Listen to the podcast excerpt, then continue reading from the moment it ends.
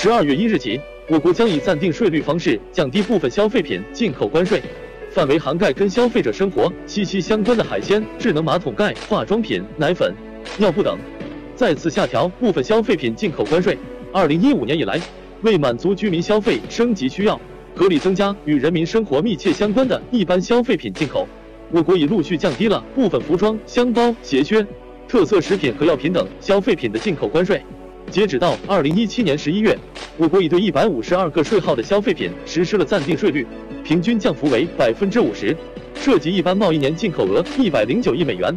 在此前降税的基础上，自二零一七年十二月一日起，我国将以暂定税率方式降低部分消费品进口关税，范围涵盖食品、保健品、药品、日化用品、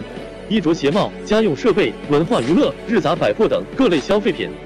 婴儿尿布进口关税下调为零。此次降税共涉及一百八十七个八位税号，平均税率由百分之十七点三降至百分之七点七，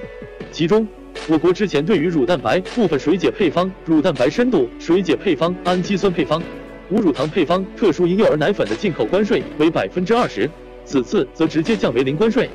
同时降为零关税的还有婴儿尿布及尿裤，将减少海淘税收监管盲区。进口关税的调整意味着，今后消费者在国内即可以更低的价格买到心仪的进口产品。社科院财经战略研究院研究员杨志勇认为，此次降低消费品进口关税。一方面有利于扩大国内有效供给，更好满足人民消费需求；另一方面有利于进口产品同国内产品开展竞争，引导我国供给体系转型升级，更好地适应消费需求变化。中国电子商务研究中心主任曹磊认为，进口关税的调整对跨境电商平台是一个直接利好，将减少海淘税收监管的盲区，促进更多国外产品通过正规渠道进入国内，从而实现消费留在国内，税收留在国内。也会让商品的品质和供应链管控更有保证。对于十二月一日降低消费品关税，你怎么看？欢迎收听昨日财经。